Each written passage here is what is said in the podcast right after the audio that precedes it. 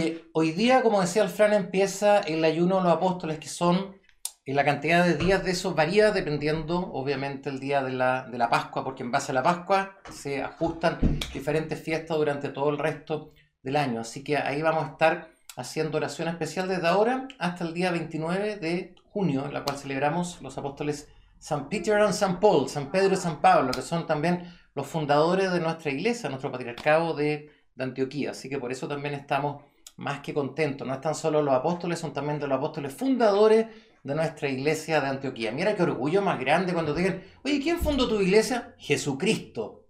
¿Y Jesucristo a qué eligió? A los apóstoles, San Pedro, San Pablo. Y nosotros somos la iglesia sucesora de esos apóstoles. Mira qué importante, no está ahí en cualquier iglesia. No quiero mirar en menos a nadie. La Lorenita se ríe, está acá. Aprovecha a saludar, Loren. Buenas noches. Buenas noches. Oye, oye. No, no, no, no. Sí, sí, lo voy a decir, lo voy a decir. Mañana la Lorenita está de cumpleaños. Mira qué lindo. ¿ah? Son muchos años de alegría, pero está mucho más joven que nunca. No puedo decir cuántos años cumple. No puedo decir cuántos años cumple. No, pero está pero muy bien. Estamos todos muy felices. Gracias a Dios. Gracias a Dios. Aprovecho de saludar a toda la gente que se estaba conectando en estos últimos, en estos últimos eh, minutos al, programa. Oye, aprovecho contarles también como esta cuarentena parece que tenemos para más rato lo que habíamos pensado, vamos a volver a hacer transmisiones, como ya le avisé los días anteriores, todos los días a las 20 horas. El día lunes, como están viendo ahora, que tenemos esta clase de espiritualidad, ya nuestra séptima clase, mira cómo pasa el tiempo, nos quedan esta y tres más. Y vamos a tener oraciones los días martes y jueves, también a las 20 horas por los mismos canales, tanto en YouTube como en Facebook, para que se puedan conectar siempre en directo, para también cuando hay oraciones especiales por alguna persona, por alguna ocasión especial, también para poder estar haciendo oración todos juntos. Entonces eso va a ser martes y jueves a las 20 horas y miércoles y viernes, como siempre, su programa regalón, me imagino hasta la altura, que se llama El Tesoro Revelado, un programa misceláneo, un programa de conversación, un programa de contingencia y espiritualidad, en la cual tratamos de juntar un poco todas esas cosas para estar al día, sabiendo qué es lo que pasa en el mundo, pero también qué es lo que pasa en nuestro mundo eh, cristiano, así que cristiano ortodoxo. Así que por eso también decirle eso. Así que esta semana me van a ver, les gusta o no les gusta a mí y al resto de nuestra familia con la cual hacemos este programa de lunes a viernes. Solamente el sábado no nos van a ver y después de eso el día eh, domingo a las 11 de la mañana. El domingo pasado la transmisión de la Divina Liturgia, precioso, queda grabado todas esas cosas para que lo puedan ver después. Oye, un, un abrazo muy, muy, muy grande para la carencita que trabaja en nuestra iglesia, está con COVID Así que sí, sí, sí, sí, no se ve. Sí, sí, sí, sí, sí, así que va a tener que quedarse ahí en la casa como dos semanitas, quizás más. Ya, así que mi niña preciosa, que la conozco desde que era chiquitita, un abrazo grande, que Dios te cuide, que te dé fuerza y paciencia. Yo sé lo que te gusta ir a trabajar a la iglesia, pero no se puede, es así, que siga muy sanita, ¿ah? cuidándose mucho para que se recupere bien de todas estas cosas y que salga adelante este virus no perdona a nadie, ¿ah? está por todas partes. Así que la verdad que es cierto, cuidémonos mucho en todos estos días, queridos hermanos y hermanas. Lo invito para poder comenzar con la clase. La semana pasada se nos cortó, ¿ya? Así que voy a retomar un poquitito porque hay gente que no se, que no se conectó después y otros que sí. Entonces, bueno, déjame sacar esto que dice sala, ahí sí. Entonces vamos a retomar un par de diapos de las que vi con algunas personas la semana pasada y de ahí seguimos adelante. Después, en todo caso, como ustedes saben, los videos que han puesto en la página web del instituto, que han puesto también en Facebook y también después de eso quedan también archivos en los cuales está todos los PowerPoint, todas las imágenes que ustedes ven, si acaso a veces quieren ver alguna cosa con más detalle, les gustó algún dicho de algún santo padre, alguna oración, queda todo, todo, todo a disposición de todos ustedes también. Ustedes saben, todo esto lo hacemos, pero así, con todo el corazón para que todos ustedes puedan recibir también con todo el power, dice la Lorenita. Hablando de power, ¿qué más power que hacer oración? Y sobre todo la oración tan tan importante, estoy para el otro lado, para allá. La oración antes del estudio para que Dios nos inspire y podamos aprender bien las cosas y no sea como cuando uno era chico que de repente entraban por acá y se nos iban por allá. Que la oración entre por acá, por nuestros oídos, por nuestros ojitos y se quede acá, adentro de nuestros corazones. En nombre del Padre, del Hijo y del Espíritu Santo. Amén. Oh Señor infinitamente bondadoso, envía sobre nosotros la gracia de tu Espíritu Santo, que otorga y fortaleza nuestras fuerzas espirituales a fin de que aplicándonos en la enseñanza propuesta crezcamos para tu gloria, oh Creador nuestro, y para ser útiles también a nuestra iglesia y a nuestro país. Amén. Que Dios los bendiga, que tengamos una buena, una buena clase. Oye, ojalá que les haya gustado el libro que les envié el día de hoy vía mail. Les envié el libro de Vísperas. Vísperas es la oración que se hace todos los días cuando se está poniendo el sol, porque ahí empieza el día técnicamente en la iglesia con la oración de las vísperas. Ese librito que les mandé es la oración que vamos a estar haciendo los días martes y jueves, cosa que puedan tener el librito en la mano y no me digan... Si nos equivocamos van a cachar el tiro. Se van a dar cuenta si nos equivocamos, que no nos vamos a equivocar, se van a dar cuenta, pero también van a poder seguir la oración. Está hecho en formato eh, carta, cosa que lo puedan imprimir en, su, en sus casas, lo que puedan, o puedan tenerlo en un, en un tablet o algo así para que puedan seguir las oraciones con nosotros. Y después, si necesitan, también podemos sacarlo en formato teléfono como el libro de oraciones, que espero que lo estén ocupando, porque estuvimos harto tiempo trabajando en él, que está también en dos formatos tablet y está también para teléfono y para el computador, obviamente, para que lo puedan ver y disfrutar. Está bonito, estamos sacando buenas cosas. Hay que aprovechar esta cuarentena, pues, que cuando terminemos la cuarentena, digamos, ¿qué nos quedó? Ah, aparte de varios kilos de más, porque estamos comiendo un poco de más, ¿qué nos quedó que no haya quedado? algo también bueno en nuestro, en nuestro corazón, aparte de haber crecido obviamente mucho en, en paciencia. Yo creo que esto es un tiempo, una gran, gran, gran prueba de, eh, de paciencia para, para, muchas personas también, hermanos y hermanas. Vamos a ver entonces, como les decía antes, ya esta séptima clase o séptima. Eh, nosotros antes decíamos, ¿se acuerdan tiempo, tiempo atrás que nos decía, decíamos séptimo ¿ah? y otros decían séptimo. Yo no sé cómo les gusta más eh, eh, a ustedes, ¿ah? pero a mí me gusta decir séptimo. Yo soy de, ese, de, esos, de esos años todavía en los cuales decíamos, eh, decíamos las cosas así. No sé a ustedes qué les gustará decir más. Yo sé que esta quizás algunas personas la, la vieron la semana pasada, pero ¿ah? la voy a hacer igual de aquí en adelante, ¿ya? Para que esté todas las cosas así mucho más ordenadito. La iglesia de Cristo parte con alegría, por eso también me gusta esto. Ustedes saben que yo soy un sacerdote el cual creo que esa frase de San Pablo, de gozoso en el Señor, de alegría, de alegrémonos en el Señor, ha sido uno de los fundamentos de mi, de mi vida. ¿ah? Ver un Cristo triunfante, alegre, un Cristo positivo. ¿ah? Eh, sé que hay personas en la iglesia que a veces son más así, está bien, tiene que haber de todo en la iglesia, pero a mí me gustan estas cosas esa iglesia que triunfó, esa iglesia alegre, esa iglesia brillante, esa iglesia luminosa. Me encantan las cosas así. Hermanos y hermanas, Dios misericordioso desea la felicidad para nosotros, tanto en esta vida como en la vida que está por venir. ¿Hay vida después de esta vida? Pues, obvio. ¿Cómo van a estar viviendo como que esta fuera la única vida? No, pues. Ah, esto es el, el prólogo del libro. Esto es así como que lo que va a pasar después, el tráiler de la vida. Porque si no, imagínate si nos quedáramos tan solos con esta es la vida. A veces la vida es muy dura para muchas personas, muy desdichada, muy difícil. Entonces está esa gran, gran, gran alegría de una vida plena y una vida eterna. Por eso estableció su santa iglesia para que ella pudiera purificarnos del pecado, santificarnos, reconciliarnos con Dios y darnos una bendición celestial, llegar a ese abrazo pleno y eterno con nuestro Padre Celestial. El abrazo de la iglesia está siempre abierto para nosotros. Acuérdense que la iglesia no es un lugar de castigo, no es un lugar así como que voy a ir a la iglesia, así como que uy, me van a castigar, el Padre me va a ceremonial. No, es un lugar de encuentro, de amor, de alegría, un lugar de abrazo. Pucha que se echan de menos, aquí voy a hacer un paréntesis, se echan de menos los abrazos en este, en este tiempo. Ayer me tocó ir a visitar algunos, eh, algunos feligreses ¿ah? de, la, de la iglesia eh, y nos teníamos que saludar así a esta, a esta distancia, así como, como social, para poder cuidarnos.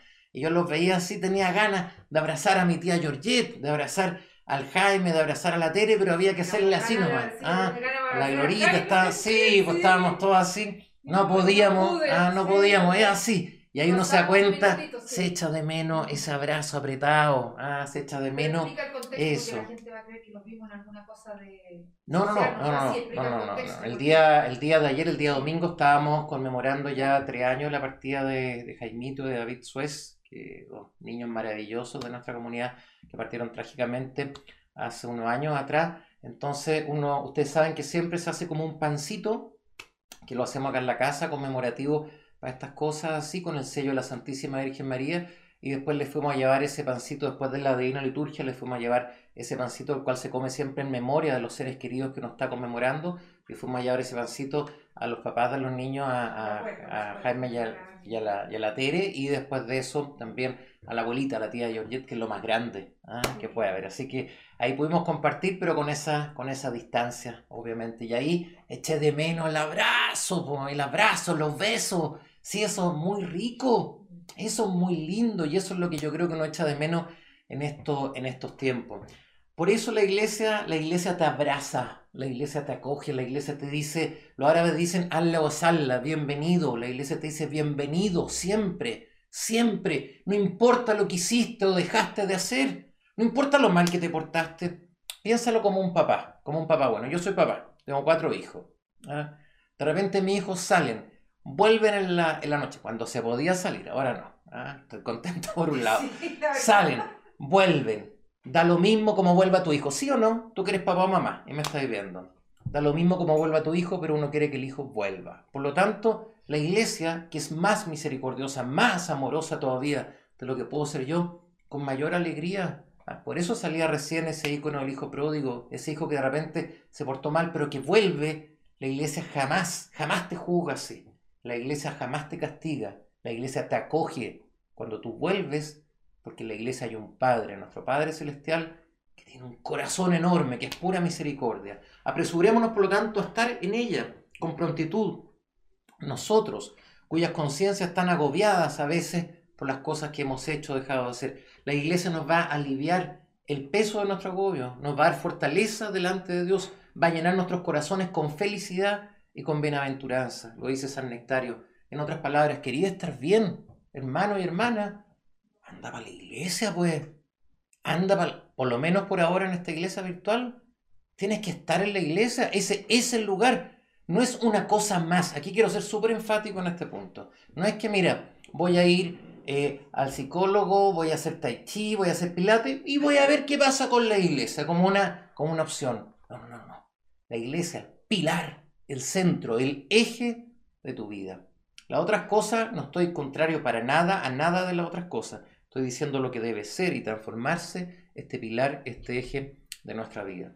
La iglesia de Cristo es una, santa, universal y apostólica. La palabra universal o católico es equivalente. Ella misma es un solo cuerpo espiritual cuya cabeza es Cristo, no otro, no un representante, no un manager. Cristo es la cabeza de la iglesia y tiene al Espíritu Santo habitando en ella, viviendo en ella.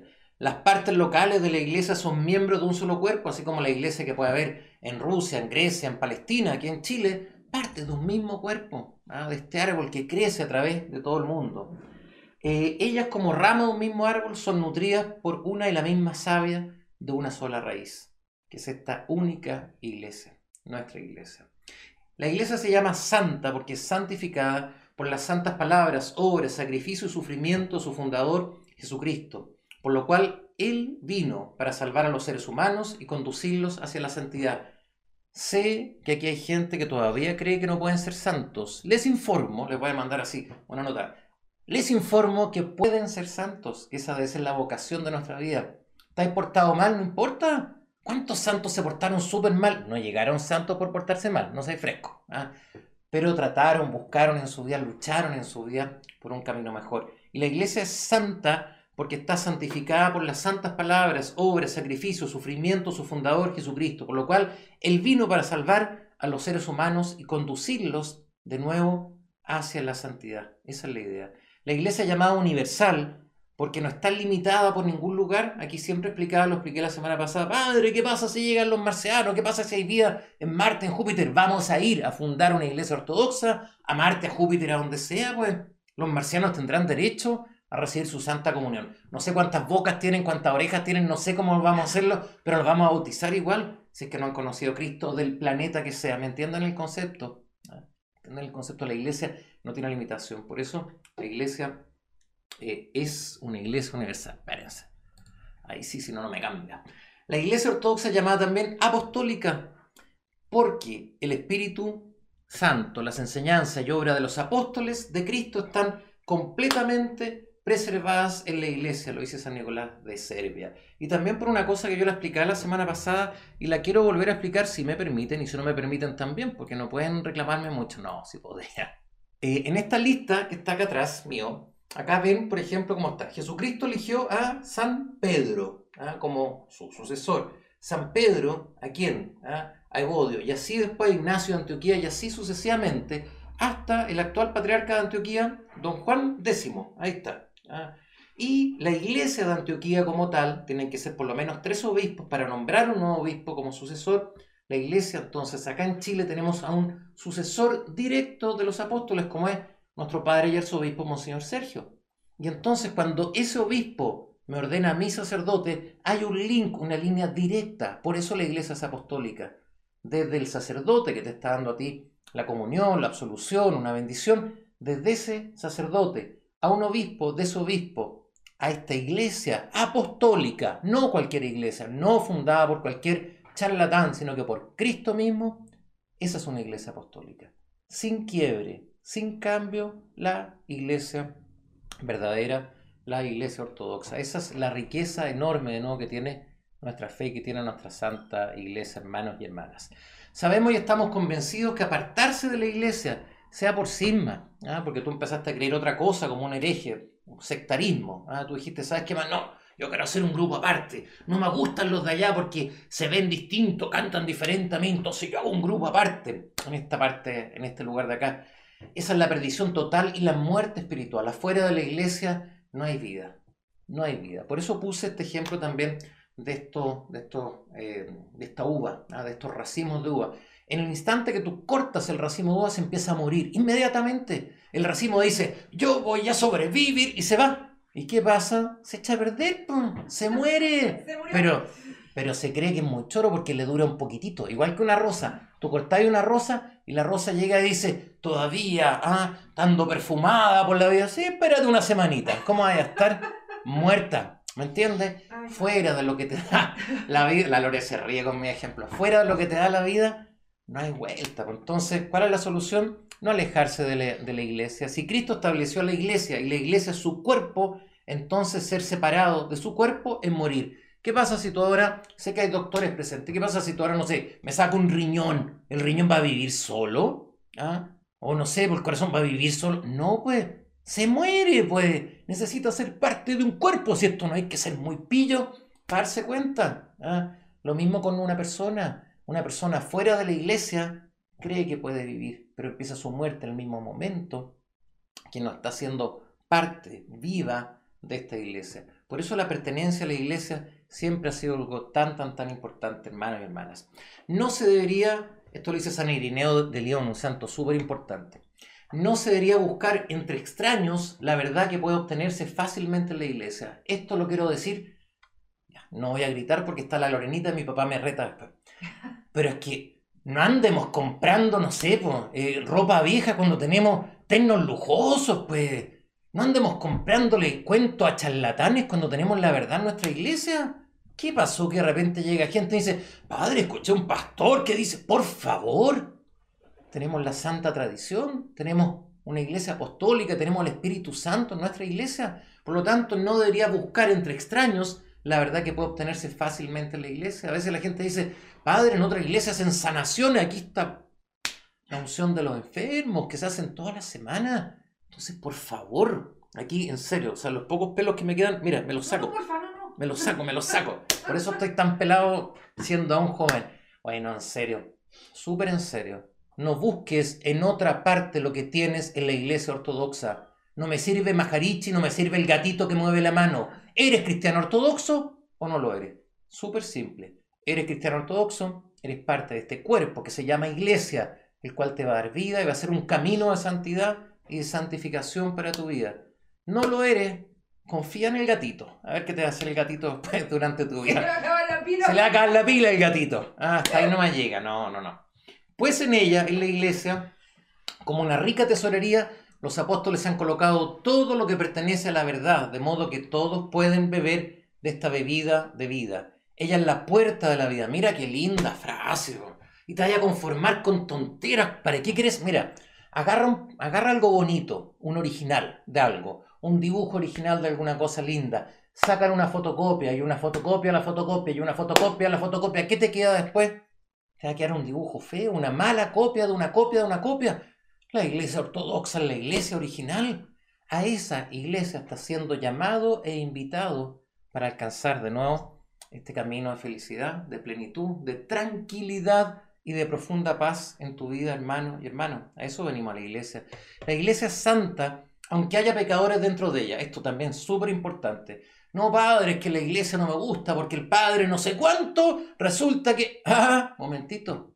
Aunque haya personas adentro de la iglesia que no sean santas, la iglesia es santa como tal, aunque haya pecadores dentro de ella. Los que pecan, pero que se purifican con sincero arrepentimiento, no impiden que la iglesia sea santa. Y los pecadores que no se arrepienten son separados del cuerpo de la iglesia, para afuera. Así lo ha hecho la iglesia en forma histórica, gracias a Dios, desde hace cientos de años hasta el día de hoy. Usted quiere ir contrario a la iglesia, usted quiere tener su propio pensamiento, diferente a lo que la iglesia piensa, enseña, quiere y busca para usted, si no aceptas lo que hay acá, como el camino, la verdad y la vida, que te vaya súper bien afuera, pero no eres parte de esta iglesia. Sé que suena políticamente incorrecto, estoy enseñando lo que la iglesia dice, hermanos y hermanas, para que de nuevo volquemos nuestra voluntad a la voluntad de nuestro Señor. Los pecadores que no se arrepienten de nuevo son separados del cuerpo de la iglesia ya sea visiblemente por la autoridad de la iglesia o invisiblemente por el juicio de Dios. Y en esta forma la iglesia permanece siendo santa. Esto lo dice San Filareto de Moscú. Aquí puse un, par de iconos que quería explicar en forma bien, bien breve. Me corro un poquito para acá. Aquí tenemos un icono de la confesión. Cuando una persona ha cometido errores a veces graves, ¿ah? vienen a la o sea, vienen a la confesión por cualquier tipo de cosa, obviamente súper importante, un sacramento importantísimo. Pero cuando han cometido errores graves, vienen obviamente también a confesión y vuelven a ser parte de la comunidad, pues, cuando una persona se arrepiente. ¿ah? Por eso el sacramento de la confesión tan, tan importante. Pero también cuando una persona no acepta nada, como el caso de Arrio, por ejemplo, que tenemos en este icono acá, que se acuerdan cuando vimos el primer concilio ecuménico, año 325 en Nicea, y Arrio fue funado, como dice el, el Arrio lo sacaron, pues, para afuera. No quiere aceptar lo que la iglesia cree, lo que la iglesia enseña, entonces usted se va. Porque tú dejaste de... Sí, sí, sí, el que está allá bajito él. Mm. Ahí sí. Eh. El que no quiere escuchar. El que no quiere escuchar, está así. No quiere escuchar, mira. mira, mira qué buen ejemplo, está así. Ah, no quiero escuchar. Entonces, para afuera. No quiso entender. La iglesia también te da varias oportunidades, pero después de una y otra oportunidad que te da, también te está diciendo, está, está, bueno ese icono, sí, pues, sí, pues para hacer, eh, para hacer caso, sí, sí, sí, está bueno el icono. ¿Cuándo estamos viviendo, cuando estamos viviendo en Cristo? Que le pegaron el chachazo. Cuando, que le pegaron, sí, que le pegaron, sí, pues, San Nicolás. ¿ah? San Nicolás, ¡pah! Le pegó así un, un chachazo a Arrio, porque Arrio empezó a hablar de que Cristo no era divino, que Cristo no era Dios, y San Nicolás estaba así, la vena la hacía así, y de repente fue, ¡pah! ¿ah? Ese mismo. Chachazo. ¿Ah? Ese mismo. Obviamente San Nicolás no fue santo por haberle pegado a Arrio, pero, pero llegó a ser santo, obviamente. ¿Cuándo estamos viviendo en Cristo? cuando vivimos según su evangelio y en su iglesia. Escúchame bien esto. No, es que yo creo mucho, mucho en Jesucristo, pero yo nunca voy a la iglesia, no, no necesito ir a la iglesia. ¿Cómo sabes que estás creyendo en Cristo si no vas a la iglesia? ¿Cómo? Esto igual que si alguien me dijera, mira, yo voy a hacer un puente, ¿ah? Un puente desde aquí, el puente, mira, que se está haciendo allá, allá en Chiloé, yo lo voy a hacer. Oye, pero nunca fuiste para la universidad. No, pero hacía el ojo. A mí me tinca que va a ser así. Por favor. Por favor. ¿ah? Mira, tengo, tengo, tengo. No, me voy a operar yo mismo. ¿ah? Me tinca que queda como por aquí el apéndice. Por favor. ¿Haría semejante estupidez? Perdón la palabra. ¿Haría semejante estupidez? Entonces, ¿por qué con las cosas de la iglesia la gente llega y dice, no, lo voy a hacer yo solo? No existe eso en la iglesia. No existe. Sí, padre, suena como muy duro. ¿Es así, pues? ¿Qué querés que te enseñe algo, algo mentiroso para que te caiga bien a ti? No, no estoy acá para ser amigo, estoy acá para transmitir la verdad. Por eso que hablo así, por eso que hablo con fuerza y con ganas, hermano y hermanas. cuando la gente dice que rezan en su casa. Está bien que recen en su casa y también que ah, vengan a la iglesia. ¿ya? Eso no hace que lo otro no sea válido, ¿me entienden? Esto igual yo siempre pongo, pongo, yo siempre pongo, pongo este ejemplo. Mira, cuando una vez dice, eh, ¿Por qué voy a un estadio a ver un partido de fútbol y por qué pago? ¿Y por qué voy a un recital y pago y me espero horas? Porque quiero esa experiencia en directo, en directo. Y eso es lo que nos pasa de nuevo cuando nosotros vamos, vamos a la iglesia. Pero aparte de eso, ve a tu comunidad, ve a las demás personas, ve a todo lo que está ahí. Hay gente que dice que tiene una relación con Dios, padre. Moisés habló con Dios. Adán y Eva hablaron con Dios. Usted y yo. ¿verdad? si empezamos a escuchar así como que Dios te está hablando, ahí no sé, ahí estamos hablando de otro, ahí estamos hablando de otros problemas. ¿ah? Dios habló a través de su palabra que está en la escritura, que está a través de los santos padres. Dios a veces nos inspira, que es distinto. ¿ah? Y uno le puede hablar a Dios, obviamente que sí. Todos le decimos, Dios mío, escúchame, qué sé yo, y uno, y uno le habla a Dios. ¿ah? Pero hablar con Dios así como que tú no necesitas a la iglesia, porque tú hablas directamente con Dios, eso jamás ha sido una enseñanza de la iglesia. Jamás. Así de claro. Así que si estás escuchando que Dios te está hablando a ti así como, gracias Lord, que Dios te está hablando así como directamente, ojo con eso, hay que ver algún tipo de especialista que nos pueda ayudar. Entonces, estamos en la iglesia cuando somos parte de nuevo de la iglesia, de este cuerpo eternamente viviente del Dios y hombre Jesucristo, que se presenta a ti y que se da a ti. Entonces, si tampoco es tan difícil lo que uno le está pidiendo a la gente, no le estamos diciendo, mira, es que tienes que pintarte la cara de verde y ponerte unos cachos y andar arrastrado y dar todo. No, estamos diciendo, cambia tu vida en la iglesia, en esta escuela del aprendizaje, del amar y del amor. De verdad, si no fuera en la iglesia, quizás cómo seríamos muchos de nosotros. Personas quizás sin amor, sin capacidad de perdonar.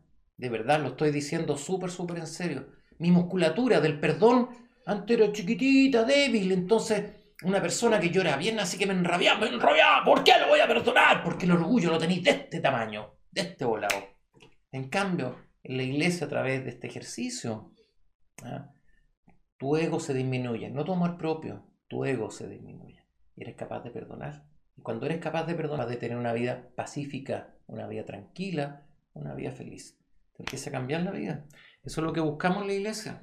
Eso es lo que Cristo quiere para todos nosotros. En ella, en la iglesia, hallamos el recurso de los santos misterios, los sacramentos de la iglesia. En ella hallamos el sentido de las santas buenas obras. Ser bueno afuera de la iglesia, a veces la gente encuentra que es tonto. Sí. Hoy perdonaste, ¡ay, qué tonto. Regalaste lo que te gustaba, qué tonto. En la iglesia, esa cosa que es una locura para el mundo, adentro de la iglesia es una bendición y es un regalo. Entonces te empezáis a sentir de que qué rico hacer cosas buenas. Me siento bien haciendo el bien cuando estoy en la iglesia. Nuestro Señor Jesucristo es inseparable de la iglesia en este mundo, es parte plena de la iglesia. Él convive en cada miembro de la iglesia por todos los siglos. Él pone su entero ser para nosotros en la iglesia constantemente, se da por completo a nosotros para que podamos vivir en este mundo así como Él vivió. En otras palabras, quería estar bien en tu vida, sé parte de la iglesia. Padre, ¿qué es la espiritualidad? La espiritu... La espiritualidad, venir a la iglesia. Pero si esto es muy lindo, es una fiesta de amor, es un lugar de encuentro en el cual semana a semana va a ir creciendo tu capacidad de amar. No en forma mágica de un instante a otro, paso a paso, en un progreso de la vida y de la fe, en un progreso del amar, del perdonar, del entender, del comprender, del ver a las personas distintas en la iglesia. Esa es la riqueza en nuestra iglesia. Han ido a nuestra iglesia, la iglesia de la Santísima Virgen María, uno alto, uno bajo, uno rico, uno pobre. ¿ah? Unos bonitos, unos más lindos. Ah, pensaron que iba a ser una cosa. No. De todo. ¿ah? De, de, nuestra iglesia, lo- pero lo más variada que puede, que puede existir. Racialmente tenemos, pero de la nacionalidad que me pidas. ¿ah? Que me pidas. No hay una parroquia, en serio, con esa riqueza cultural que tiene nuestra iglesia. Esa es una riqueza, igual que el mosaico, lo he explicado un montón de veces. Cada piedra es diferente, pero cada piedra se ajusta a una imagen global y general, sabe encontrar su lugar, su posición, en la cual es representada su mayor capacidad de ser bella al lado de la otra piedra, no encima y no abajo, al ladito de la otra piedra. Esa es la iglesia ortodoxa y nuestra parroquia creo sinceramente de eso, en la cual cada una de estas piedras, de estas nacionalidades, de estas culturas, de estas personas diferentes, de diferente situación socioeconómica, convivimos juntos como hermanos en una comunidad de amor. Eso tiene que ser una iglesia. Si estás yendo a una iglesia en la cual te hacen hablar todo igual, con el mismo sonsonete, peinarte todo igual, vestirte todo igual, estamos mal, po. No, no, no. No, arranca, arranca, todavía estás a tiempo. Arranca. Run. ¿Ah? Corre, pues no. po. En la iglesia se debe respetar tu ser individual. Hay cosas que una vez se tiene que ajustar, obviamente no hay andar vestido como un payaso dentro de la iglesia porque es un momento especial, pero también hay cosas las cuales cada uno tendrá su identidad cultural, la cual se respeta dentro de la iglesia como siempre. Vamos a hablar ahora de un tema, déjame tomar un poquito de agua. Súper importante en la iglesia ortodoxa, no más o menos importante. Súper importante en la iglesia ortodoxa y a veces por importante desconocido, como el tema del padre espiritual. Cuando nosotros llegamos a estudiar a Estados Unidos, nos dijeron, oye, ¿y tu padre espiritual? Y todo el mundo hablaba del padre espiritual y nosotros andábamos como que, Sí, Como pollos, que- pollos, claro, andábamos así como que el padre espiritual, así como que... el Como que el cura, po, ¿ah?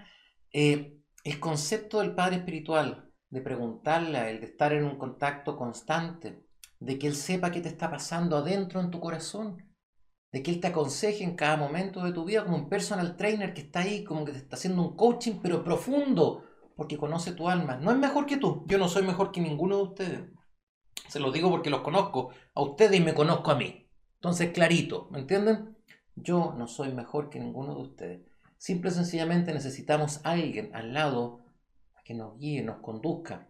¿ah?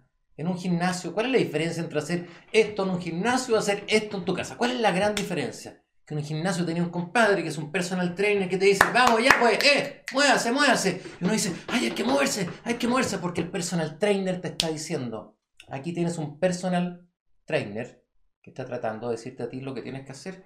No porque yo sea mejor que ustedes, no porque el Padre Espiritual sea mejor que ustedes, ¿me entienden? Porque es un profesional el cual te quiere ayudar, conducir, inspirado por el Espíritu Santo, para que puedas ser la mejor persona que puedas ser, para que te puedas acercar más y más a esa presencia de Dios en tu corazón. Eso es lo que hace uno como Padre Espiritual, esa es la riqueza de nuestra iglesia. En la iglesia ortodoxa, el Padre Espiritual, el sacerdote, conoce a cada una de las personas que vienen a la iglesia por su nombre, su situación, qué les pasa, cómo están. Eso es algo normal. Mucha gente que no es de la iglesia ortodoxa y viene por primera vez de las cosas quizás que más le extraña, ¿ah? le pueden extrañar varias otras cosas, pero quizás de las cosas que más le extraña, cuando viene a nuestra iglesia, cuando les doy la comunión, el siervo de Dios Jaime recibe el precioso cuerpo y sangre de Cristo, la sierva de Dios Trini recibe... ¡Hoy padre! Me dice, se conocen los nombres, pero obviamente que sí. Uno es padre de la gente de tu comunidad. Se conocen entre todos ellos, para eso está el salón, las actividades comunitarias que hacemos, pero para eso está también uno como padre dentro de la iglesia que conoce llama a cada una de las personas por su nombre. No tan solo uno conoce el nombre, uno conoce la situación de cada una de esas personas y uno ayuda en la medida de las posibilidades de uno y con la ayuda de, obviamente, el Espíritu Santo, a conducir, a ayudar, a guiar a cada una de esas personas de nuevo para que puedan acercarse más y más a la presencia de Dios. Imagínate, quisiéramos subir todos nosotros al Monte Everest. ¿ah? Entonces el sacerdote iría primero en una cordada, yo amarradito con todos ustedes, ya, vamos, vamos, subamos. Un motivador, un guía, eso es lo que uno hace. Uno se cae igual que ustedes y nos levantamos todos juntos como comunidad. Esa es la riqueza de la iglesia ortodoxa, la cual vas a tener un padre espiritual preocupado 24/7 de ti. A eso se dedica el padre espiritual en la iglesia. Considera que el Espíritu Santo vive en el Padre Espiritual y que Él te dirá lo que debes hacer. Aquí quiero hacer un pequeño alto. Sé que esto puede sonar como que, ah, ¿usted qué cree? Momentito. Muchas veces he salido a predicar, y esto lo digo, pero así con total y absoluta certeza y tranquilidad. Muchas veces he salido a predicar y de repente digo una frase que no tengo idea por qué la dije. No una vez, muchas veces, muchas veces. Después viene alguien, siempre, se acerca después a la hora del café en el salón. Padre, no sabe lo que necesitaba escuchar exactamente esa frase. Pareciera que usted lo hubiera dicho para mí. Le estaba pidiendo a Dios que me ayudara y usted dijo exactamente lo que yo estaba esperando escuchar. Eso lo he escuchado cientos de veces en estos 20 años de sacerdocio. Cientos de veces. Porque el Espíritu Santo ocupa al sacerdote. Uno es un simple parlante. El parlante no, no tiene voluntad propia. El parlante no llega y dice, hoy día voy a decir lo que yo quiera. El parlante dice lo que el emisor quiere que diga. Eso es lo que tiene que hacer un sacerdote, en este caso un padre espiritual. Abre la boca, se siente conectado a ese emisor y uno dice, no sus palabras, la palabra que Dios quiere poner en las bocas de las personas. Y esa es la parte maravillosa. A veces guardando silencio, el santo silencio es un sacramento dentro de la iglesia, quizás que a mí me cuesta más, sí, pero lo trato de practicar. ¿ah? Pero se puede, eso es lo que les quiero decir. Considera que el Espíritu Santo vive en el Padre Espiritual y Él te dirá lo que debes hacer. Pero si piensas que el Padre Espiritual vive descuidadamente, que el Espíritu Santo no puede vivir en Él, sufrirás grandemente por tal pensamiento y el Señor te humillará y caerás irremediablemente en el error. ¿Por qué es tan duro en esto? ¿Ah?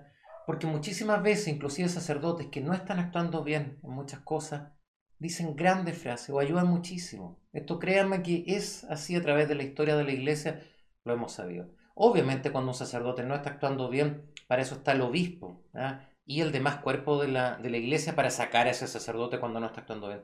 Pero muchísimas veces los sacerdotes hacemos cosas, de nuevo, como les dije recién, a veces sabiendo y a veces sin saber, en las cuales estamos ayudando muchísimo a las personas. Muchísimas veces siendo muy duro a uno, a ver, a mí me encantaría decirle a toda la gente, igual que esos profes buena onda, no te preocupes, pues, ah, quiero hacer esto, no, quiero tomar de más, no importa, más mujeres, no importa, quiero hacer esto, no importa, hoy me robé una luquita, ah, no importa. No, pues, no, pues. El Padre Espiritual va a ser el primero en decirte las cosas. Para eso estamos. Y eso a veces no cae bien. Yo mis primeros años de sacerdocio era sus curitas más manganchas. ¿ah? ¿Han visto mero traje que tiene las mangas manchas? Como que a todos así como que, bueno, ya, ya, si no importa. No hay nada peor que un sacerdote así. Mientras más firme sea uno en lo que uno está enseñando y en lo que uno está diciendo, mejor va a ser el resultado para todos ustedes. El mismo ejemplo, el personal trainer. ¿Con cuál bajáis más de peso? ¿Con cuál te sale más músculo? ¿Con el relajadito que dice coma lo que quiera, haga lo que quiera? ¿O con el que es firme? Es el bueno. Y esa firmeza es por amor, no por otra cosa. ¿Qué doctor es el que te sana? Pero de verdad. El doctor que te dice, usted si sigue así se va a morir. ¡Ah! Y con ese susto cerráis la boquita, te ponía a hacer ejercicio, ¿ah? te dejáis de hacer tonteras y empieza a crecer. El Padre Espiritual exactamente igual. Por eso de repente cuando ustedes me ven a mí, que estoy a veces, no es que esté enojado, es que no sabe las consecuencias. ¿Me entienden? Porque uno ha visto muchas veces, muchos casos, a través de muchos años, la experiencia es algo increíble en el trabajo que sea y sobre todo en esta pasión de vida como el sacerdocio. ¿ya?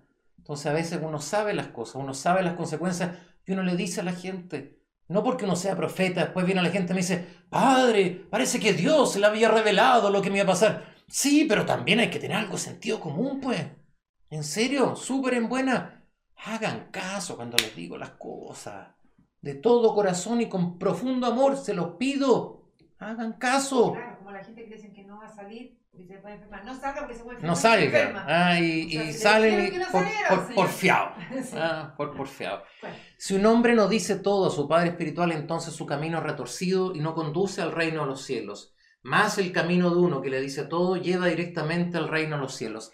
Al Padre Espiritual, igual que al doctor. Imagínate, vais donde un doctor y tenía un dolor acá tremendo. ¿Y quién le duele? No, nada. Tú le decís, pero seguro nada. Estás a morir, pues.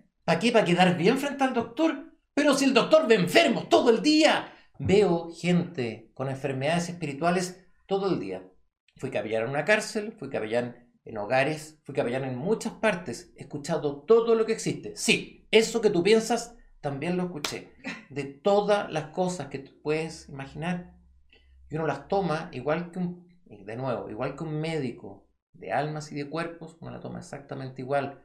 La alegría de uno es ver que esa persona quiere cambiar y quiere sanar, y esa es la alegría más grande del mundo. Pero si me caen las lágrimas cuando una persona dice, Padre, me di cuenta lo que hice, que Dios me perdone, ayúdeme, Padre. La alegría más grande, esos son mis diplomas, ¿me entienden? Esos son mis logros, mi éxito. Esa es la alegría de un padre espiritual cuando uno de sus hijos, de nuevo, está cambiando ese camino, se está acercando más y más a Cristo y a la iglesia. Cuéntale todo a tu Padre Espiritual y el Señor tendrá piedad de ti y evitarás el error. Pero si crees que sabes más de la vida espiritual que tu Padre Espiritual, suele ocurrir esto, y dejas de decirle todo acerca de ti mismo la confesión, entonces inmediatamente caerás en alguna clase de error para que puedas ser corregido. ¿Por qué todas estas cosas son de nuevo tan, tan, tan, tan duras y tan firmes? Y le vuelvo a insistir en lo mismo. A veces hay gente que cree que sabe más de ciertas cosas de la espiritualidad que uno. ¿ah? Esto es lo mismo que esas personas, que hay muchos el día de hoy, que leen en internet de cualquier enfermedad y creen que se la saben todas, pues entonces se automedican. ¿ah? Dice, no, pero si yo sé más. O le empiezan a contestar al doctor. El doctor le dice, mire, déjeme explicarle, o sea, un tipo que se pegó una estudia como de 15 años, ¿ah? y ha tenido 15 años más de experiencia, o sea, hasta hace 30 años estudiando cómo funciona el corazón. No, no, no, pero es que doctor, yo leí que... Cállate la boca, cállate la boca. ¿Se acuerdan cuando el, rey de España, el rey Juan Carlos de España, le dijo al, al, presidente Chávez, ¿por qué no te callas? Me dan gana. Ay, que me dan ganas de decirle, ¿por qué no te callas? En serio. Decirle eso a la gente, decirle, escuchen. Escuchen, porque uno sabe esto, pues. Porque Dios está ayudando. Di todo lo que te pasa, todo lo que sientes. Uno jamás juzga a las personas, todo lo contrario. Uno actúa con profundo amor y de nuevo, mientras más, de nuevo, la persona es sincera en lo que dice, la, cirugía que uno hace va a ser más precisa. Pero si la persona te dice, no, o sea, yo cometo los pecados que hace todo el mundo, como cuáles, no porque uno sea sabe, ¿ustedes qué creen que a mí me gusta saber la vida de cada uno de ustedes? No es mi tema, ¿me entienden? Eso es exactamente igual que si un doctor después te juzgara, ¿ah? porque resulta que soy que tenéis la presión alta. ¡Oh, ahí va el de la presión alta! No, pues, no, pues uno se alegra cuando esa persona puede cambiar su vida hacia Jesús. Esa es la alegría del Padre Espiritual, ya eso nos dedicamos a la iglesia, pero para eso necesito tener toda la información correcta. Como que tú te hicieras un examen de sangre o de orina de otro y me la traí. Y yo llego y te receto en base a eso. Va a resultar cualquier chambonada, esto es lo mismo. Al Padre Espiritual uno le dice todo, todo. Y Él, de nuevo, a través de la presencia, de, este, de esta conducción, de ser un palante, ¿ah? un emisor, de nuevo, de lo que está tratando de poner el Espíritu Santo en nuestros corazones, uno podrá hacerlo mejor. El Espíritu Santo actúa místicamente a través del Padre Espiritual y luego de tu Padre Espiritual el alma siente su renovación. He visto personas que han tenido cambios bellísimos, profundos, enormes, cambios en los cuales la gente termina con lágrimas en su ojo y empiezan a cambiar su vida de verdad. ¿Cuántas veces personas que han tenido pero vicios y adicciones durante años vienen a la iglesia y pueden ser de nuevo, no por la fuerza de ellos ni tampoco por lo que uno puede hacer, pero por la presencia del Espíritu Santo, son sanados, son liberados de sus problemas. Yo jamás le voy a pedir perdón a esta persona y entra el Espíritu Santo en ti, porque tú lo dejas entrar te transforma en un ser de perdón. Amo tanto lo que tengo, esta cruz es mía. y de repente, Gollum ahí como, oh, mía, mía. Y de repente te toca la presencia del Espíritu Santo en una conversación con tu Padre Espiritual, te das cuenta que nada es tuyo y te pones generoso y, te, y encuentras que es rico dar. Y llegáis y le dais algo a alguien y sientes felicidad. No hay que dar, aquí voy a... Con... Ya, me voy a meter en las patas los caballos. Sí, soy así, perdón. Eh, San Alberto Hurtado, para la Iglesia Católica Romana dice, hay que dar hasta que duela. Si te duele dar, no des. No des. No des. Si te va a doler dar, no pues, da con amor. Dios premia al dador alegre. Alegre. ¿Te duele dar? Voy a darle esto a una persona que... No des, iba a ser una palabra horrible, no des ni un peso, ni un peso si te duele dar. Da con amor, con alegría, da con emoción, le estás dando a tu hermano, le estás dando algo a un hijo de Dios. ¿Cómo hay a estar dando? Ah? Porque te duele. No, no, no, no, no, no, no, Señor. Da con amor, da con alegría, da con desapego. El día de mañana vaya a estar muerto. ¿Lo has pensado? ¿Lo has pensado tú que estás ahí? ¿Que va a estar muerto el día de mañana? ¿Para qué? ¿Lo que juntaste? Ah, eso que tenéis tan guardado por aquí que nadie sabe. ¿Para qué? Hoy día, aquí y ahora, comparta. Sea generoso de verdad. Y Dios va a ser cien veces más generoso contigo. Ayer lo leíamos en el Evangelio al ciento por uno. Si no, si no, no hay caso. De nuevo. Ahí está, ese abrazo con el Padre Espiritual en la cual hay una transformación profunda en nuestra vida. Vamos a tomar agüita.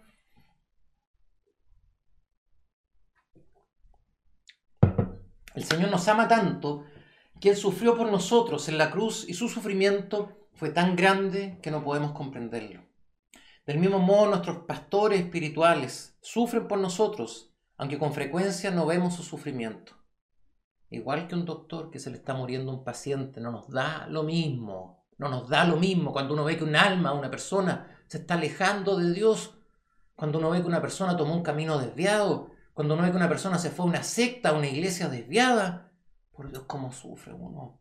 Tristezas profundas en el alma de un padre espiritual cuando uno ve que una persona está tomando su propio camino. Se cree como ese racimo dúo que va a poder sobrevivir afuera y uno sabe que eso no así. Uno sabe que eso no así. En la iglesia somos todos pecadores con esta vocación de transformación, de santidad, de enmendar nuestro camino, de levantarnos los unos a los otros cuando nos caemos, de ayudarnos los unos a los otros, porque a eso vamos y venimos a nuestra iglesia. Pero el sacerdote, el padre espiritual, a veces sufre y profundamente cuando vemos las desgracias de nuestros seres queridos, cuando vemos cómo han caído, cuando digo desgracia porque perdieron la gracia, porque se alejaron de la presencia de Dios. Entre más grande es el amor del pastor, mayor es, su sufrimiento. Y nosotros, el rebaño, deberíamos entender esto, llamar y honrar a nuestros pastores. No quiero hablar mucho de esto porque viene como de, primera persona, anda, ámenme, ¿no? Entonces sería un poquitito raro. ¿ah? Pero sí, pues, yo me preocupo de verdad y los demás sacerdotes igual. ¿ah? Padre Santiago, yo, el Padre Usa. O sea, nos preocupamos mucho de la gente. Nos preocupamos, los queremos, ¿me entienden? Con profundo amor. Cuando me escriben algo, cuando me llaman, estamos con profundo amor tratando de ver y de vivir para eso, para ustedes. Entonces aprovechen lo que ustedes tienen en cada uno de los sacerdotes. Recen mucho por nosotros. Somos hombres los cuales tenemos de repente muchas tentaciones de diferentes cosas. Recen por nosotros, por nuestras familias, para que nos sigan aguantando y apoyando. Obviamente, esto es un trabajo, más que un trabajo, una pasión de vida, una forma de ver y entender la vida 24/7. Y para eso necesitamos de nuevo el apoyo de todos ustedes y sentir también el cariño y el amor de todos ustedes. Hablando de eso, ayer, por ejemplo, ¿ah? Uno de estos feligreses que visité, entonces algo tan simple como una, un dulce de membrillo, ¿ah? y este otro, esta mermelada dulce de alcayota. Mira qué rico, pero si uno se siente feliz, feliz, pero feliz, más feliz que con cualquier otra cosa, con cosas así simples. La gente sabe en la iglesia, por ejemplo, que sé yo que me gustan los chocolates, entonces de repente van a contarme sus problemas, a veces harta hora, entonces van, me dicen, padre, un chocolatito, mira qué lindo, un no, no es que si no me traen chocolate no pueden pasar, pueden pasar igual. ¿ah? Pero mira esos gestos, qué lindos. Son pequeños gestos de amor en los cuales entregamos amor y recibimos amor. Eso es lo que quiere hacer tu Padre Espiritual. No importa la iglesia que estés yendo. Pero de nuevo, confía en Él para que Dios ponga las buenas y sabias palabras en ese Padre Espiritual y que te ayude a través de esas palabras. Cuéntale, abre tu corazón como lo harías con un doctor para que entonces te puedas sanar de cada una de las cosas que tienes. El Padre Espiritual solamente indica el camino, esto también bien, bien importante. El Padre Espiritual solamente indica el camino como un letrero, pero nosotros tenemos que recorrerlo por nosotros mismos. El Padre Espiritual no es que va a hacer que tú no tengáis voluntad y te hace una especie de lobotomía, entonces quedo como medio tontado, o te metes dos pastillitas, haga esto, bueno, bueno, no, no, no. El Padre Espiritual quiere que tú con tu propia voluntad, absolutamente libre, eso lo conversamos desde la primera clase, tomes buenas y sabias decisiones, que aprendas cuál es el camino recto, el camino ortodoxo y lo puedas seguir. En otras palabras, el Padre Espiritual te va a acompañar, pero quiere que tú mismo seas capaz, de nuevo, de emprender este camino por nosotros mismos. Si el Padre Espiritual indica el camino y el discípulo no se mueve por sí mismo, entonces no llegará a ninguna parte, se va a pudrir junto al letrero. Esto lo he visto, desgraciadamente, todas estas veces. Les digo 20 veces, Oye, para ir a Viña, la ruta 68. Ruta 68, ¿no? La 5 Sur. y yo les digo, pero. y después, y después, espérate. Después, vienen. No, pero es que el padre. ah, ¿Por qué no me dijo más veces? ¿Qué? Yo no, casi me hacen decir algo, algo feo. Como que ha grabado no puedo. Estuviera en la sala de clase, los que me conocen saben las cosas que les digo a veces. No, no seamos chantas. Mira, el Padre Espiritual te va a mostrar el camino, te va a decir, mire, esto es por acá, ¿ah? sígalo, pero por tu voluntad, con tu libertad, actúa, toma decisiones, toma decisiones. A ti que me estás mirando. Ah, sí, a ti que me estás mirando, tú. No, no el del lado. Tú que me estás mirando. toma decisiones, pues. Sí, sí, sí, de eso se trata la vida. Buenas y sabias decisiones acorde a lo que tu Padre Espiritual te está diciendo. Ahora, aquí y ahora, aquí y ahora. Para que entonces el día de mañana puedas alcanzar la gracia celestial, puedas crecer verdaderamente y no te pierdas, no te quedes pudriéndote al lado del letrero que dice prohibido apartarse del camino. Cristo es el camino. Cristo es la verdad, Cristo es la vida, no otra cosa. Para entonces poder llegar, por eso lo puse acá, si esto está todo bien, bien armadito, no crean. Mira, esto es como la comida rica. La comida rica tiene sus pasos. Entonces tú le vas poniendo una cosa y después otra, le vas poniendo un poco de aliño por aquí por allá. Tú vas cocinando. Y llega un momento en el cual uno dice, qué plato tan fantástico. Así son estas preparaciones que uno hace para que entonces ustedes mismos digan después, pero si tiene toda la razón, pues eso es lo que queremos para que entonces si tomas ese camino recto, correcto, por tu propia voluntad, tú mismo sintiéndote feliz de cada paso que das en tu vida, estos pasos de cambio, de amor, de entrega, de desapego, de generosidad, de perdón y de arrepentimiento, puedes entonces entrar a este gozo eterno de los cristianos. Gozo eterno de los cristianos. Los cristianos vivimos en un gozo eterno, no vivimos en Tristilandia, la tierra de los tristes. ¿ah? Sufrilandia, la tierra del sufrimiento. No, pues, somos cristianos. Somos los que somos parte de este grupo de personas las cuales tomamos la decisión de vivir en torno a esta buena nueva. La palabra evangelio, evangelos, no significa mala nueva, lata nueva, aburrimiento nuevo, significa buena nueva. Cuando hay algo bueno y nuevo en tu vida, tiene que haber gozo en tu corazón, gozo en tu corazón. Los cristianos siempre, cristianos siempre alégrense, pues el mal, la muerte, el pecado, el demonio y el infierno han sido conquistados por Cristo. Padre, mire, claro, la iglesia muy bonito. ¿ah? Cristo da mucha respuesta. Bueno, para todo, menos para la muerte. ¿Qué? Me voy a quedar congelado. ¿Qué?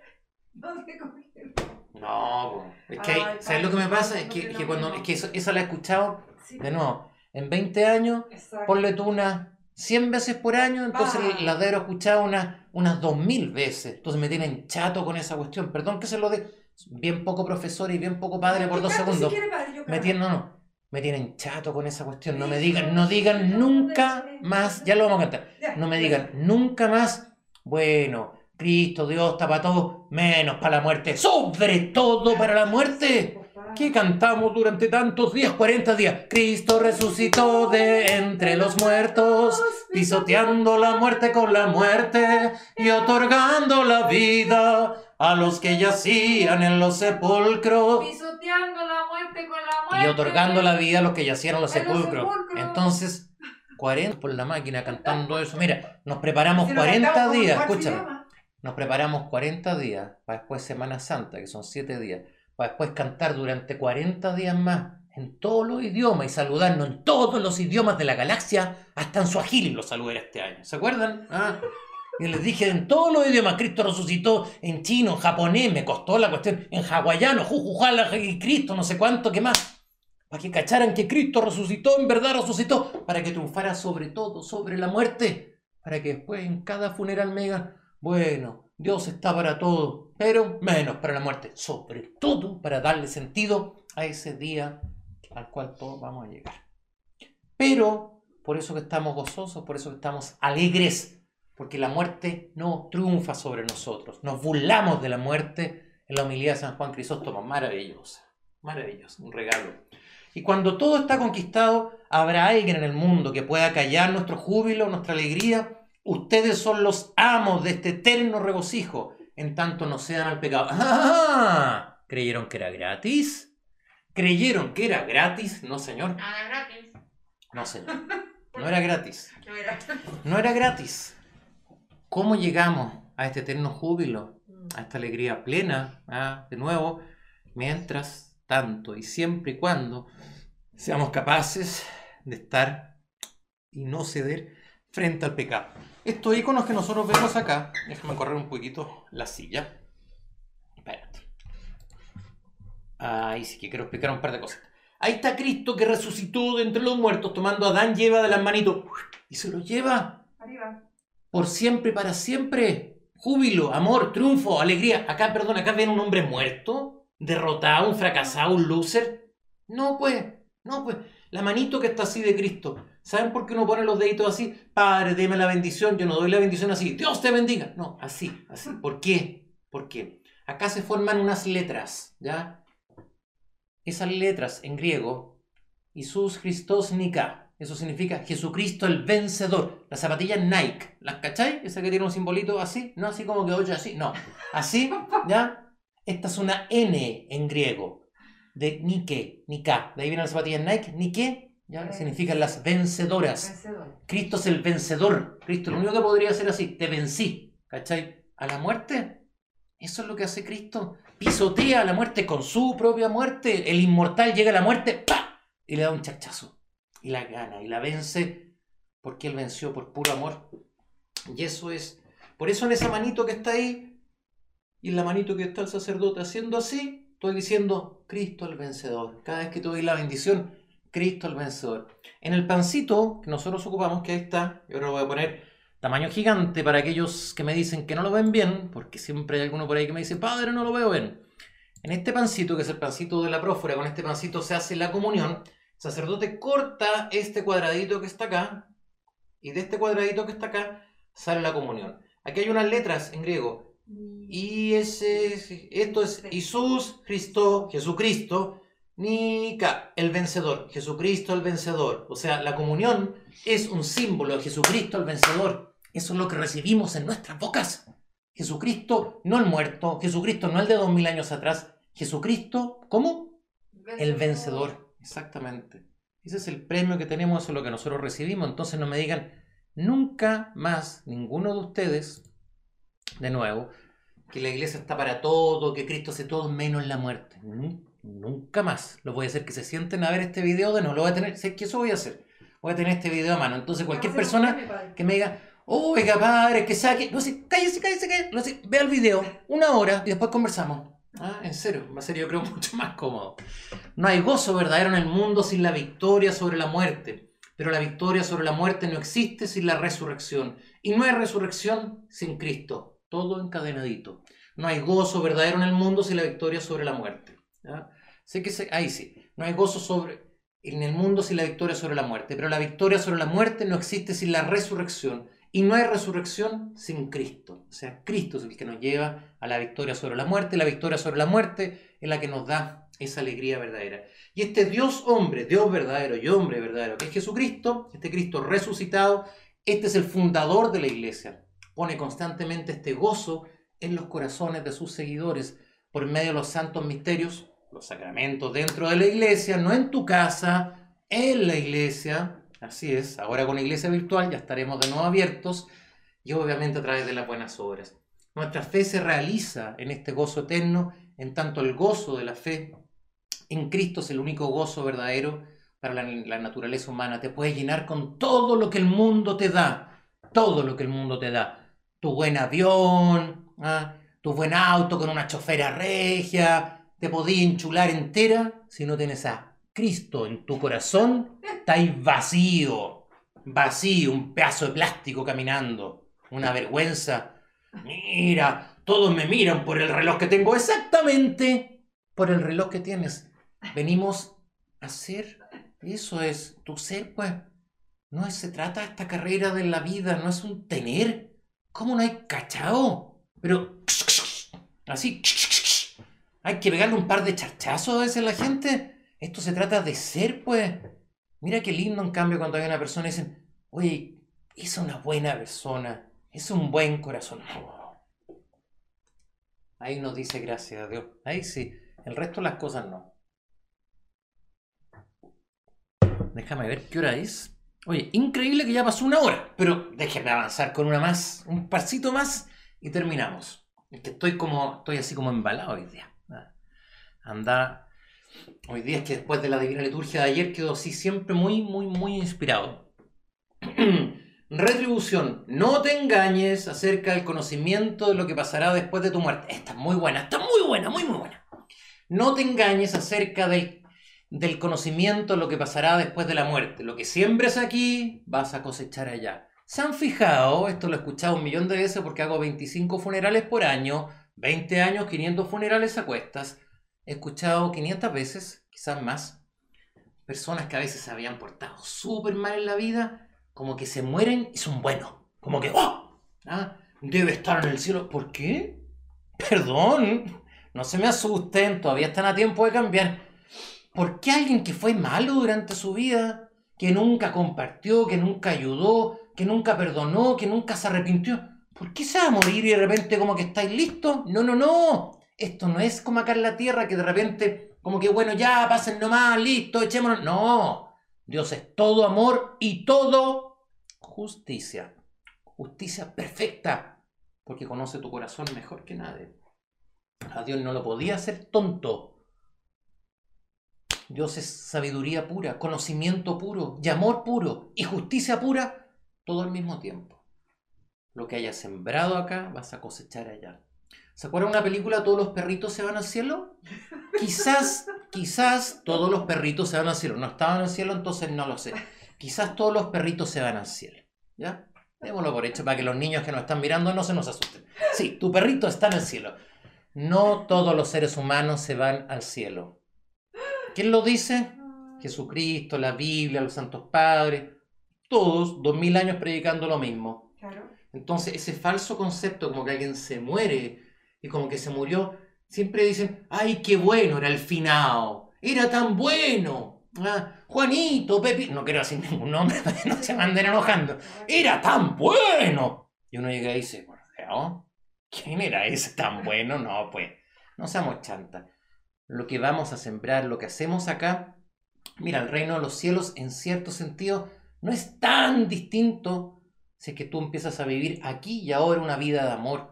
Puedes empezar a, sentir ese aroma del reino de los cielos aquí y ahora. Empieza a perdonar, empieza a amar, empieza a luchar por el deseo aquí y ahora. Empieza a compartir aquí y ahora. Abre tu corazón y vas a empezar a sentir ese aroma del reino de los cielos y después vas a pasar como algo simple, sencillo, fluido hacia ese reino celestial. ¿Por qué si rechazaste a Cristo durante toda la vida, cuando rechazaste a cada uno de los más pequeños y los más débiles, ¿por qué Cristo te va a recibir? Dame una buena razón. Si no te comportaste como cristiano, ¿por qué? ¿Por qué Cristo te va a tener que recibir? ¿Por qué? Si no te arrepentiste, ¿por qué? ¿Por qué? Lo que sembramos acá es lo que vamos a cosechar después en nuestra vida eterna. Después de salir de aquí, nadie puede progresar. O sea, lo que hiciste acá, oye, no hay vale otro. Después de esta vida, Padre, ¿la iglesia cree en la reencarnación? No. Pero no hay reencarnación. Se lo digo así fuerte porque también, junto con la otra pregunta, ¿ah? esa de que Dios hace todo menos la muerte, que ya me tenían chato y ya se la expliqué, más que bien y más que poderosamente el día de hoy, esa es la otra que me hacen, la reencarnación. No hay reencarnación. ¿Claro? ¿Fui lo suficientemente claro? La iglesia ortodoxa no cree en la reencarnación. Por lo tanto, si en esta vida fuiste una persona despreciable, fuiste un mal padre, un mal esposo, fuiste un mal hijo, si en esta vida fuiste un mal amigo, si en esta vida no quisiste establecer relaciones de amor sincero y verdadero, si no compartiste, ¿por qué Dios te va a tener que aceptar? Si tú no lo quisiste a Él, tú lo despreciaste a Él en cada instante de tu vida, ¿por qué Dios te va a tener que querer? ¿Sabes? Dios quiere hacer lo que tú quieras hacer. Es tan bueno, escúchame bien para que me entiendas bien. Dios es tan bueno que Dios quiere hacer lo que tú quisiste hacer en la vida. Tú no quisiste estar con Él. Tú no quisiste estar con Él cada vez que no amaste a alguien. Por lo tanto, Dios te dice, perfecto, usted no quiso estar conmigo, quédese con lo que usted quiso en su vida. Simple, sencillo, directo, para que no hayan dudas pues Aquí está la obra, allá estará la recompensa. Esa es la retribución. Acá está la obra, lo que tú haces aquí y ahora, y ahí va a estar la recompensa en nuestra vida eterna. Aquí está el combate, y allá van a estar las coronas celestiales. Eso es lo que espera, eso es lo que esperamos todos nosotros con profunda fe y certeza en la palabra imperecedera, transformadora, iluminadora de nuestro Señor Dios y Salvador Jesucristo. A eso le llamamos la iglesia la retribución. Con esto termino. Dios da su comunión a todos los que le aman. Es una relación de amor, se los vengo diciendo desde la primera clase hasta esta séptima clase y voy a seguir hasta la décima clase exactamente igual.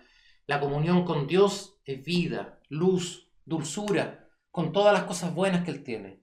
Más aquellos que por su propia voluntad se olvidan de Él, los premia separándolos de Él. Es como que si a ti no te gusta algo, entonces Dios te dice, perfecto, usted se aleja entonces.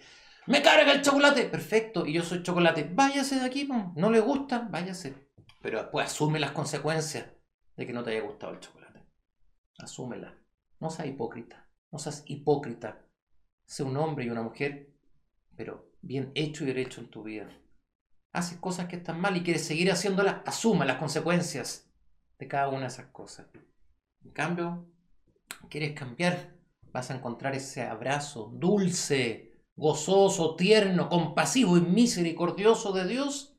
Eso es lo que nos espera. La comunión con Dios es vida, luz, dulzura con todas las cosas buenas que Él tiene, más aquellos que por su propia voluntad se olvidan de Él, los premia separándolos de Él, lo que ellos mismos han elegido. Eligieron un camino sin Dios, Dios les dice, perfecto, quédense sin mí, porque ustedes me despreciaron. Lorenita. Bueno, la Gabriela le respondió a, al, Alfonso Figueroa de que si los malos, no, ella dice que sí. Bueno, si se arrepienten, obviamente que, que sí, que sí pueden hacer lo que sea. Y hay otra pregunta que no tiene mucho que ver, pero sobre la cremación. ¿Puedes explicar un poquito? Eh, sí, sí, sí, sí. Déjame ver primero qué hora es. Sí, explico eso. Mira, vamos a quedar hasta acá con esta con esta diapo. vamos a explicar así. Oye, eh, el ser humano, escúchame, el ser humano está hecho, de nuevo, ¿ah? de este cuerpo y de espíritu. El ser humano no desprecia la materia. La materia es parte de la creación. Por eso cuidamos nuestro entorno y cuidamos toda la creación. Nosotros somos obra de la creación. El cuerpo tiene que transformarse en un templo del Espíritu Santo. Ya un templo del Espíritu Santo, de la misma forma que nosotros cuidamos nuestro templo. ¿Se acuerdan en octubre que lo quisieron quemar y nos fuimos para allá con los jóvenes y lo cuidamos para que no lo quemaran? ¿Cuánto más cuidamos entonces este templo? A través primero de nuestra salud, de cuidarnos lo uno al otro, obviamente, lo que comemos, lo que tomamos, lo que fumamos o no fumamos. Pero también cuidamos este templo. Y también este templo, una vez que la persona se ha dormido en el Señor, tenemos un respeto profundo. Eso significa no a la cremación. Tan simple y tan sencillo como eso. La cremación era un rito profundamente pagano, en el cual se creía que el cuerpo era una especie de cárcel del alma entonces el alma se liberaba a través de eso. Uno de los peores castigos que sufrían los cristianos durante los primeros siglos por los paganos, por los persecutores de la iglesia, era que quemaban sus cuerpos, porque sabían la profunda veneración y respeto que tenían los cristianos por sus cuerpos. ¿ya? Por eso, de nuevo, en este templo el Espíritu Santo debe ser cuidado y preservado. Por eso la cremación no. Salvo casos muy puntuales en los cuales la iglesia lo ha autorizado momentos, por ejemplo, algunas pestes, algunas cosas así, pero de forma súper pocas veces a través de toda la historia que se ha autorizado. Pero si no, no. El cuerpo tiene un comienzo natural y debe tener un fin natural también de nuestra, de nuestra existencia. ¿ah? ¿Por qué? Porque la resurrección, eso es lo que enseñamos en la iglesia ortodoxa, de la misma forma que Jesucristo resucitó, no tan solo en un alma, en un cuerpo, Jesucristo comió después de haber resucitado. Tenían las marcas todavía, ¿ya? En sus manos y en el costado, pero resucitó en cuerpo y alma. Nuestra resurrección va a ser también en cuerpo y en alma. Por lo tanto, el cuerpo lo preservamos y lo cuidamos. Y también para concluir la explicación, en cada iglesia ortodoxa donde se celebra cualquier sacramento, tienen que haber reliquias de los mártires, o sea, pedacitos de huesos de los santos mártires o de algún otro santo. Eso significa que cada vez que el sacerdote besa al altar, estamos besando también esa presencia de ese cuerpo santo, de ese hombre, de esa mujer santa. Por eso la cremación, no. Así un no rotundo, no un no con bueno, ya resulta que no. Tanto así con un sacerdote ortodoxo, cuando sabe que la persona va a ser cremada, primero de tratar de decirle a la familia que no lo haga, y después de eso, si es que lo van a hacer, así todo, el sacerdote no va al cementerio a participar de una, de una cremación. Sé que suena de nuevo duro, pero eso es lo que se, eso es lo que se hace. Así que esa es la, explicación. No puedo inventar otra cosa para dejarlo tranquilo a ustedes. La verdad que es cierto, no, porque esa es la enseñanza de la iglesia. Si una persona lo hizo por desconocimiento, porque era tradición, porque quería hacerlo, la verdad que es cierto, ya está hecho y es así. Pero ustedes que me están escuchando, no lo hagan. La cremación, no. ¿Lore? No, pregunta del Felipe. Si es que Dios es amor, ¿por qué solo si te arrepientes te acepta en el cielo cuando eres un ser malvado? Porque si uno no se arrepiente, significa que yo estoy rechazando a Dios. ¿ah? Dios no puede obligarte a ti a estar con Él. Tanto te ama que si tú no quieres estar con Él, Él no te obliga. ¿Me entiendes el punto? Por lo tanto, estar en el cielo significa estar con la presencia de Dios. Entonces, si tú rechazaste algo, en su infinita misericordia, Dios llega y te dice, tú me rechazaste, perfecto, no te voy a condenar a que estés eternamente conmigo porque tú me rechazaste. Entonces no puedes estar conmigo, ¿me entienden? Y estás lejos de Dios, distante de Dios. Ese es el castigo que tenemos en el fondo las personas que se sintieron y se alejaron de Dios y que no se arrepintieron. En cambio, cuando se arrepienten, abren su corazón a volver a estar en comunión con Dios. Es un poco el, eh, el caso del coronavirus, si, si debe no, no, tengo idea si lo están haciendo. No, en general no, ah, en general no, no lo están haciendo, no se está pidiendo. La, la, persona muerta ya no, no, La persona que está muerta no está, no, está contagiando. Ahora, la... yo he hecho funerales de personas de otras enfermedades que sí son contagiosas. ¿ah?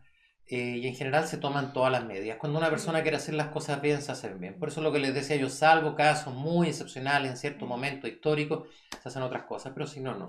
El cuerpo debe ser de nuevo entendido y conservado y preservado como una obra de Dios, como un regalo de Dios para todos nosotros. ¿ah? Siempre pensemos, recordemos eso.